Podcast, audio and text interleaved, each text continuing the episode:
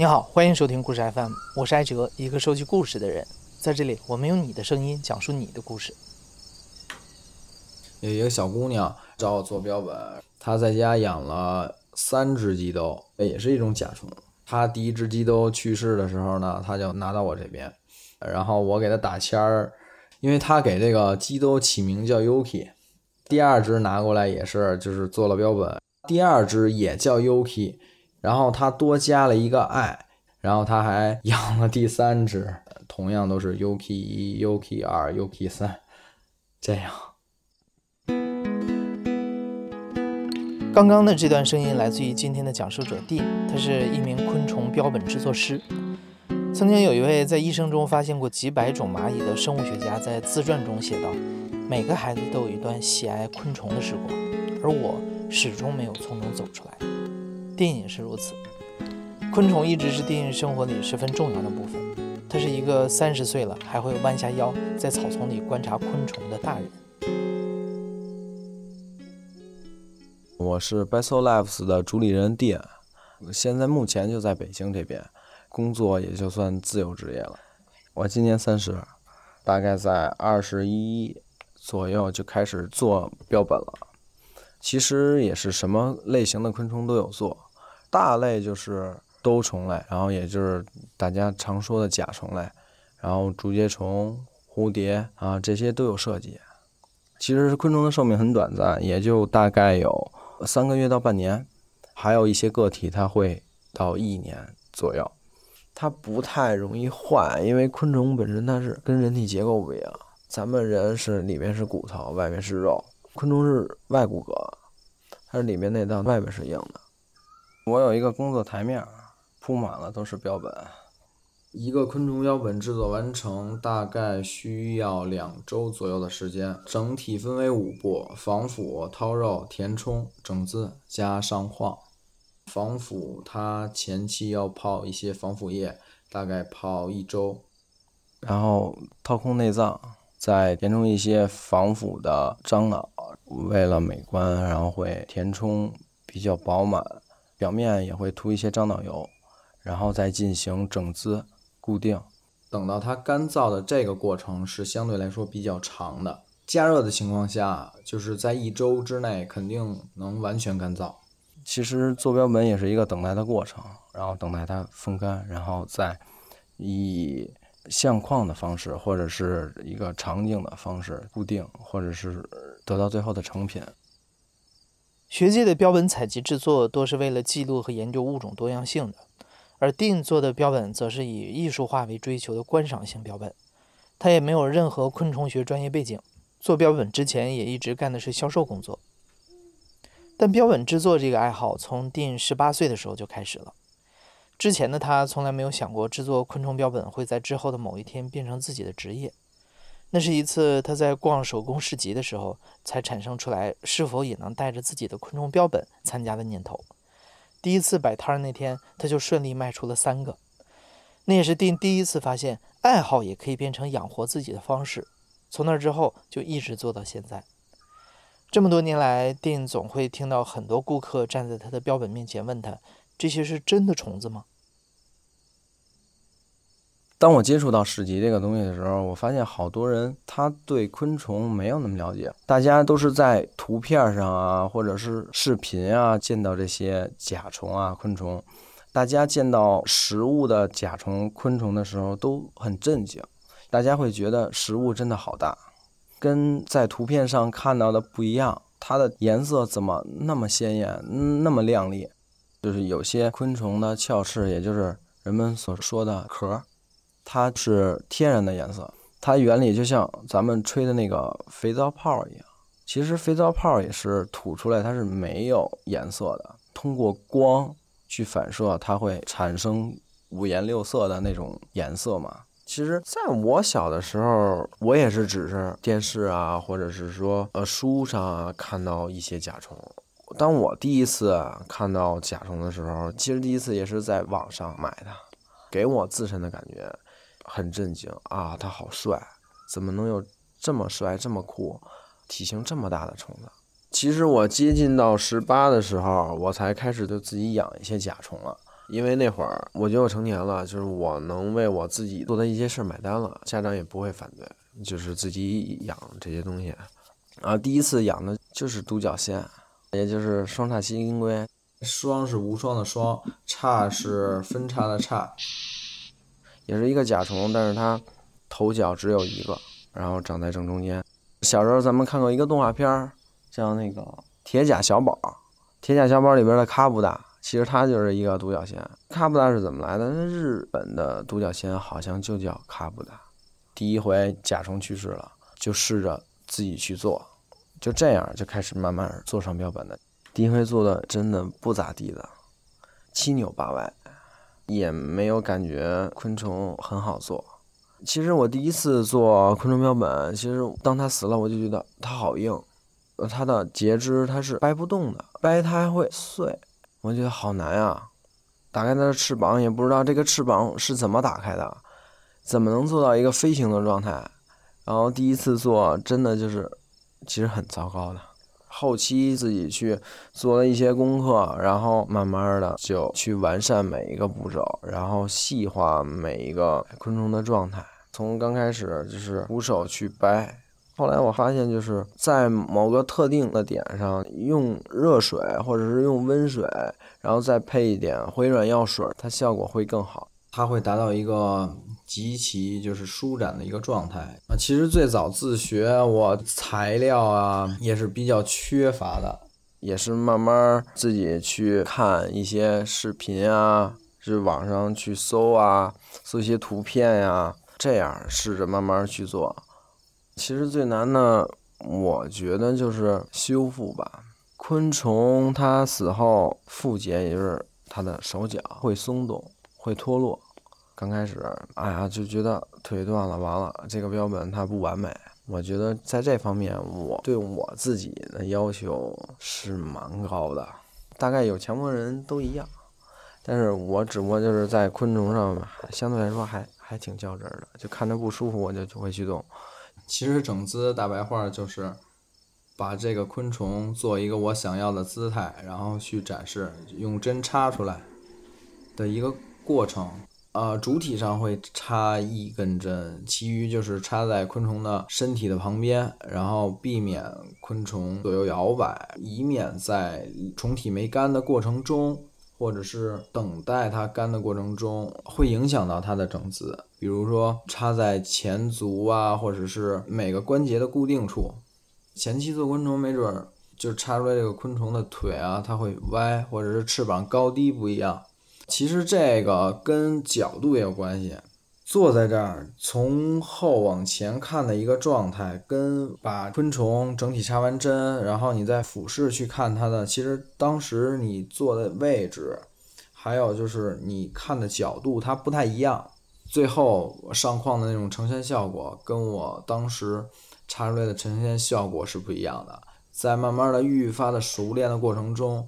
我不用去刻意的去看昆虫翅膀高低啊，或者对不对称，然后大致上拿肉眼其实一瞟啊，感觉就在昆虫的整姿方面就是对称感呀，还有就是整姿的状态就是呈现到最好的一个状态，就是因为做的昆虫也多了，然后自己就是做的时间也久了也长了，现在角度问题不困扰我了。我见过有做标本是插针插的很少的，但是我插针数特别多。还有一点就是偏执劲儿吧，比如说我整姿，哎，我就觉得这点不完美，我就跟那儿弄，弄完了我能花好长时间去抠制，抠制到我很完美的状态，我就很舒服。因为对这个相对来说感兴趣，你就会想一些办法。第一次真的。特很很糟糕，第三次我就做的有点样子了。其实，当你把第一个做好的时候，就给自己增加了信心，自己也会有一点小成就感。平常一天有时候扎个三五十，有一天能扎三十多只的时候，就我觉得其实昆虫防腐这方面做好，整姿做好了，整体虫子会看着干净，很舒服。然后在我很满意的整姿状态下，我就觉得我自己可以了，就是相对来说成熟了。一直以来，丁全靠自己的不断练习和琢磨。除了普通的标本之外，他还在不断的学习一些新的标本形式，比如为昆虫标本体内装上可以控制振翅，让标本重新飞起来的马达等等。如今拿着十年后的一个个新作品再回头看，已经比最初那只独角仙的标本走出了好远。但实际上，电影刚提到的他十八岁尝试做的那第一只独角仙标本，并不是他人生中的第一个。真正意义上的第一个是出现在他三年级的时候。我不知道你有没有体会，就是或者说你小时候养过小宠物吗？因为我小时候老养宠物，我小时候就养过蝎子、蛇、蜥蜴，特别小，都没上学。因为我们家住当路，原来对面有一东郊市场，他那个不有花鸟鱼虫吗？小时候我爸带我去逛这种地儿，我说爸，我要买蝎子，我爸就给我买。其实想想，我爸妈对我也也挺那什么了，因为你说这在我那小时候，谁说爸买一蝎子过来，真给弄俩蝎子，说买就给拿回家去了。我我爸之前还给我逮油葫芦啊，油葫芦就是一种蟋蟀，一种相对来说大个体的一个蟋蟀，一逮逮一可乐瓶子回来，呃，给我养。哦，现在都没有卖那种小扁壶，跟小酒壶似的，前面小玻璃。所以就是我接触到的东西吧，就从小就接触这些东西，昆虫也喜欢，动物也喜欢。我小时候就是我妈一周得带我去两次动物园的，我也喜欢去，我妈也愿意带我去。我那时候养金丝熊，也是放沙发上跟它玩，然后它钻沙发缝里去了，我说挪一下那个沙发，给它拿出来。我挪沙发靠着柜子，一挪正好，其实我还不如不挪它呢，给急死了。想让我抱着他就哭，然后我妈就看这样，偷我开学吧，还是我刚我刚开学，又带我去买了两个仓鼠。好多小朋友第一次接触到我自己养的小宠物死的时候，他第一次珍视生命，他的那种感觉就被打开了。昆虫的寿命真的很短暂，只能做成标本，让它用另一种方式陪伴。第一回做标本，真的那会儿才上小学，小时候跟现在不太一样了。现在就是咱们发展的也比较不错，其实已经扰乱一些平衡。现在看不见好多就是小时候能见到昆虫了。之前那会儿也是住我姥姥家，我姥姥家对面大厦的玻璃就是镜面，正好晚上有大射灯照到大厦的那个灯，因为昆虫晚上它有趋光性，一到晚上它会吸引好多昆虫。然后我姥姥带我遛弯去，然后晚上就突然捡到了一只螳螂。小男孩应该都喜欢舞刀弄枪，就像我小时候真的好喜欢螳螂，好帅啊！他手里好像还有把大刀，他的那种状态，他看着也很威武。它也可以去捕食别的昆虫啊，或者是别的昆虫也不敢去招惹它，就是给我这种感觉。小时候就觉得哎呀好帅啊，就带回家了。每天晚上我也去公园去给它逮一些蚂蚱。其实那是我第一回捡到外面的自己喜欢的昆虫带回家还去养，这是我第一次就是饲养经历。养了一个月以后，有一天我早上起来突然发现这只螳螂死了。我的姥爷就说：“其实，哎，你可可以试试做标本。”其实那时候小也不知道，就是拿一个泡沫，然后我姥爷给我找了好多牙签儿，就是给它固定上了。结果它也真的定型了。当时小时候就是觉得，哎呀，就想让它干，就放在太阳底下照，是不是太阳晒的？大了以后才知道，其实像螳螂，它原本颜色是绿色嘛。昆虫它身体也会有叶绿素，当它死亡的时候，它体内叶绿素会慢慢变没，所以它的颜色会褪去。后来在拆牙签儿的过程中，然后就把它的腿碰断了。当时就觉得。它干了以后就像纸做的一样，就是用什么去比喻呢？大家应该都吃过方便面、干脆面，就像干脆面的这儿，这一碰就断了，比干脆面还要脆弱。这是我第一个养的虫子，也是第一回试着把它做成标本。其实也小，然后也是就我姥爷也算帮助我完成的。姥爷不会做标本吧？但是姥爷就是就在老一辈中算有文化，然后他还是能接受一些新鲜事物的一个老年人。然后我姥爷就让我拿牙签固定。题外话闲聊，其实就是小时候跟我姥爷感情还比较深。就其实，就是大了，就我长大了以后，其实我现在做了好多作品，就我感觉我姥爷要现在在，应该也会给我一些意见吧。因为我姥爷真的就是一点也不封建，然后然后肌肉能力也相对来说比较好。我上初中嘛，我姥爷就去世了。他要活到现在，我觉得应该也无代沟。就是那会儿 iPhone 几啊，那会儿我都不知道要出新的，老头知道。老头说那苹果要出新的了，说改明儿买一个玩玩。我姥爷那会儿还玩电脑，他接受事物吧，跟现在相对来说古板的那种老头不太一样。他拿那个玻璃绳编鹤，就是咱们之前照相不用胶片嘛，他那个那个胶片缝灯罩。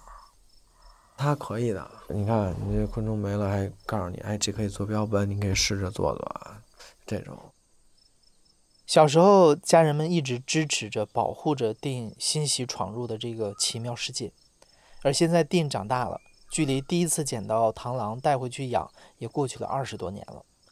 如今他的昆虫更多了，也都养在家里。在丁的眼里，这个家一直是一个他和昆虫们共同生活的空间。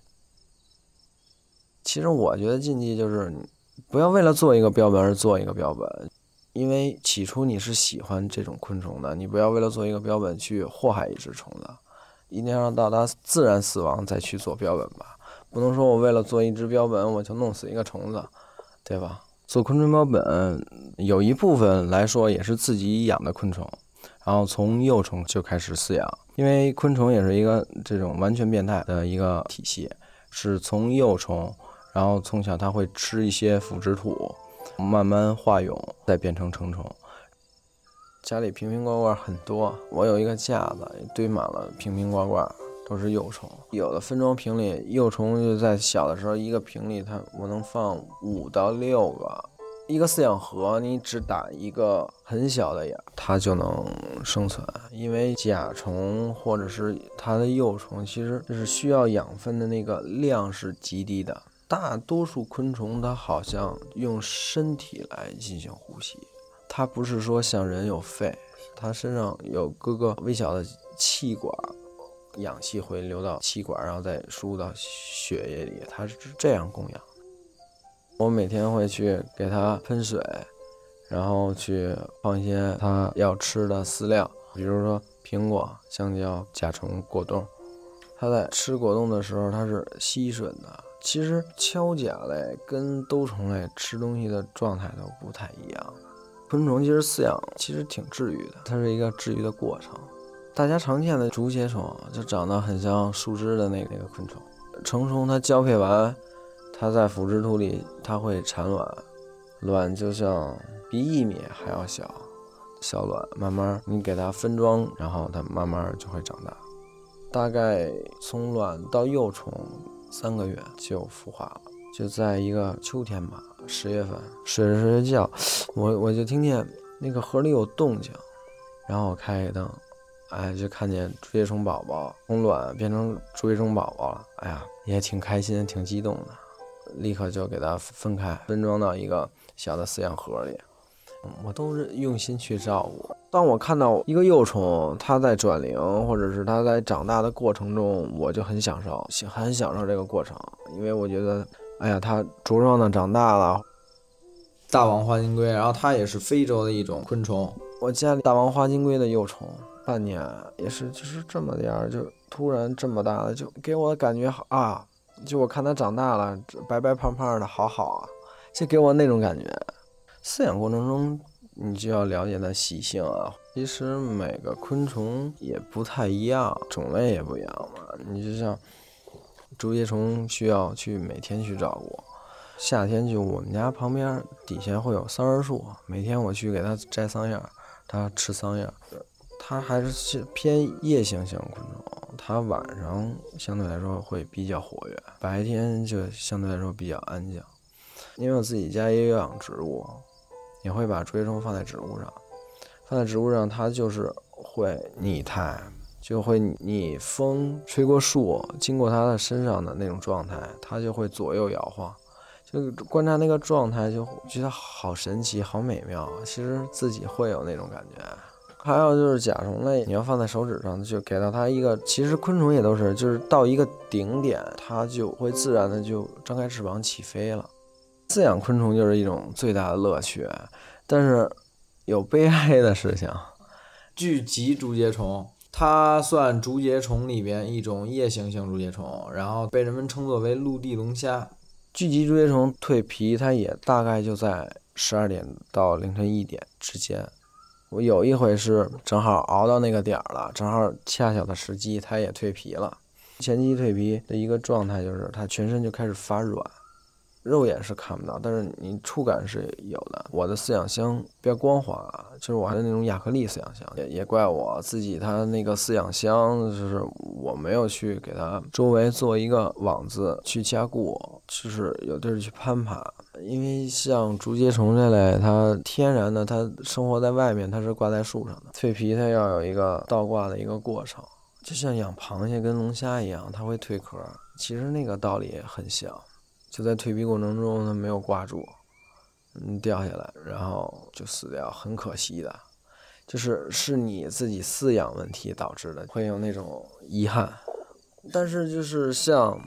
昆虫它是就是蜕皮过程中，它也是有概率去死亡的，但是它有概率的死亡跟这种我提前没做好防护的感觉是不一样的，觉得是我的问题，因为其实它是上面有网眼，我会觉得它会挂得住，它掉下来我就去看，就觉得其实它个体大了，它挂在上面的网眼上其实已经不太好挂得住了。我第二天看到，我很心疼，很伤心。昆虫已经成为 Dean 的生活里无法剥离的部分，在他的影响下，他的女朋友也喜欢上了昆虫。除了甲虫类之外，Dean 也曾经尝试过蝴蝶类标本，但因为蝴蝶在死亡之后翅膀会自然的闭合，想要做成标本，需要把纤细的翅膀再次展开。因为他的手劲儿太大了，所以经常在展翅的过程中蹭掉蝴蝶翅膀上五彩斑斓的鳞粉。于是蒂的女朋友就接手了蝴蝶标本制作的这部分工作。两个人一起养昆虫，一起做标本，一起出去玩的时候，也会一直留意那些枝叶间被大多数人视而不见的昆虫。北京这边去山里看一看，转一转，也会遇见不同种类的昆虫。反正到每个地儿去玩，就会想：哎呦，这会有什么昆虫？也会去发现。没准别人爬个山，人家就爬，我俩一边爬一边看。出去玩去，我们去云南就看见过那个奇缘春，啊，奇缘春，然后奇是奇特的奇，缘分的缘。现在臭大姐也是春吗？那个奇缘春它是泥叶状的腿，整体是呼褐色，然后就像一片树叶，就是相当于昆虫界里拟态来说比较好的嘛，看见就很神奇。而且上回看的那只个体，就是它的后足泥叶状特别明显。其实看着自己也享受，看到这些东西，也不会去太刻意去抓。就是我就就正好觉得去那儿玩，看到这个很好，它待在这儿，这就是它该待的地方啊。也会惊呼：“哎，这儿一个昆虫，这是什么？”然后也会拿起来去看，看完再给它放回去。我跟我女朋友去爬山，看见那个秋天。天还挺凉的，看那个树枝上卵漂，就掰一个回家了。卵漂其实就是螳螂孵化的卵，但叫卵漂，它是附在树枝上的，也是扭过脸来开春。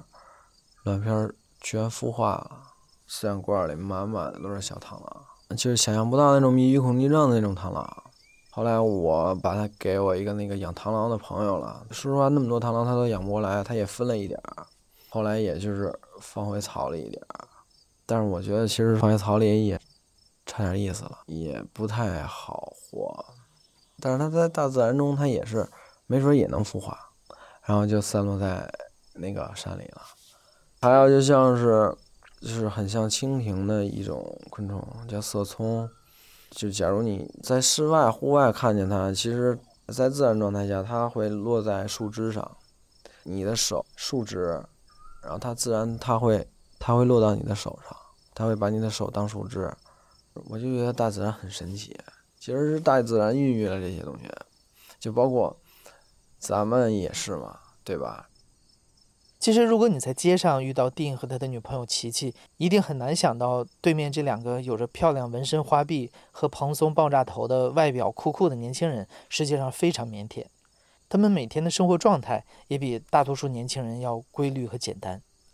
丁和我们说，他们俩一直对生活的需求不高，尤其是在做昆虫之后，社交也非常有限。很多时候，标本也就成了他们向朋友表达情谊的方式。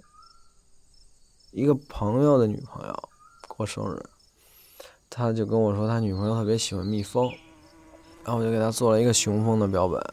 雄不是那个雄性的雄，熊猫的熊。平常蜜蜂好像看瘦瘦的，雄蜂它的毛比较长，它相对体型宽大一点、壮一点，然后看着可爱。卡通形象里都会有那种雄蜂，就看上去很可爱，毛茸茸的，很胖。他女朋友就是很喜欢那种卡通形象。然后就选，最后选到，哎，用一只雄蜂去给他做一个小作品，选了一个也就相当于十一乘十一的一个小相框。因为雄蜂本身蜜蜂的体型不大，我觉得做大相框太突兀，里边做了一些搭配一个层次感出来，然后去找了一个那永生花是非洲的那个向日葵，做了一个雄蜂的整姿放在里边，很精致。就是这个东西不大，但是很精致。但是后来就在选花上，真的我我找了好久。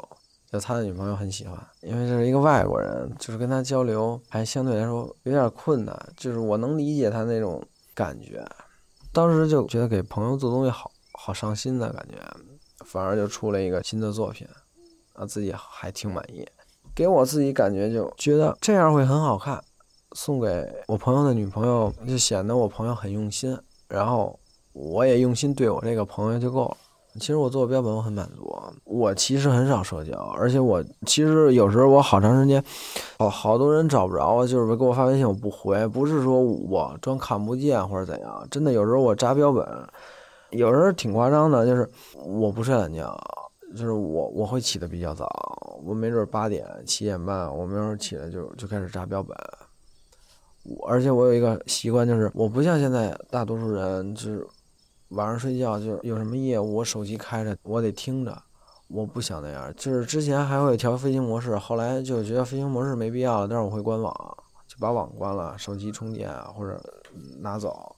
然后我起来扒开俩眼睛，没准我去刷个牙、洗个脸，清醒一下，我就开始做标本了。七点半八点我起床了，我就去做标本，一直做到下午，根本不会看手机，在这过程中，真的真的手机不会看，就是我坐着坐着，然后我去看看手机有没有人给我发消息，我不会这样。忙完了，我觉得我忙完了，差不多了，好，那我再去收拾收拾完，哎，开开手机看一眼，有时候也会耽误一些事儿啊。其实这种东西感觉挺神奇的，就像人说的，就是我天天吃炒米饭。或者比如我天天吃炸酱面，但是我天天扎一个类型的虫子，比如说我今天扎一个独角仙，明天还扎一个独角仙，就我天天扎独角仙我也不烦，这跟吃饭好像不太一样，因为每回整姿的多少会稍微有点小差异的，但是给我的感觉就是我做每一个都是新鲜的，就是体长，然后个体的大小，胸角、头角都会有差异。就是之前你看我有两个昆虫，就自己收藏的，就个体大小其实一边长，但是它宽窄跟它的脚型完全是不一样的。对，其实有些人说，当你把热爱干成工作，就是会变味儿，但是我觉得宁愿保持那种热诚，应该也还好。但是你不要太把这个把它看成是工作，我觉得会好一些。你就像我昨天，其实其实我昨天四点才睡，啊四点半吧才去洗，我晚上就在做昆虫，做完了那个感觉，再看看窗外天儿已经亮了，哎我做了那么半天，伸个懒腰，洗个澡，睡觉了。你喜欢那个感觉？比如说干销售，让我去加班，我四点没下班呢，我第二天看着窗外，天儿都亮了，我绝对不会说：“哎呀，好有成就感！”哎呀，加一天班都天亮了，我还没回家睡觉呢，这感觉是不一样的。不让让自己喜欢的事儿的本质发生改变，我觉得应该就可以一直坚持。反正我我应该会也会一直坚持。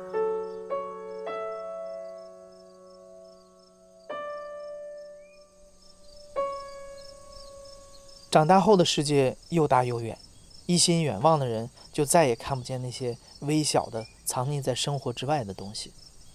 赶路人总是匆忙踏上远行的列车，但还有很多像电影一样的人，会伴着阵阵虫鸣，满足的睡去。你现在正在收听的是亲历者自述的声音节目《故事 FM》，我是主白哲。本期节目由印璇制作，声音设计孙泽宇。如果你也有曾经喜欢昆虫的时光记忆，欢迎在评论区里和大家交流分享。感谢你的收听，咱们下期再见。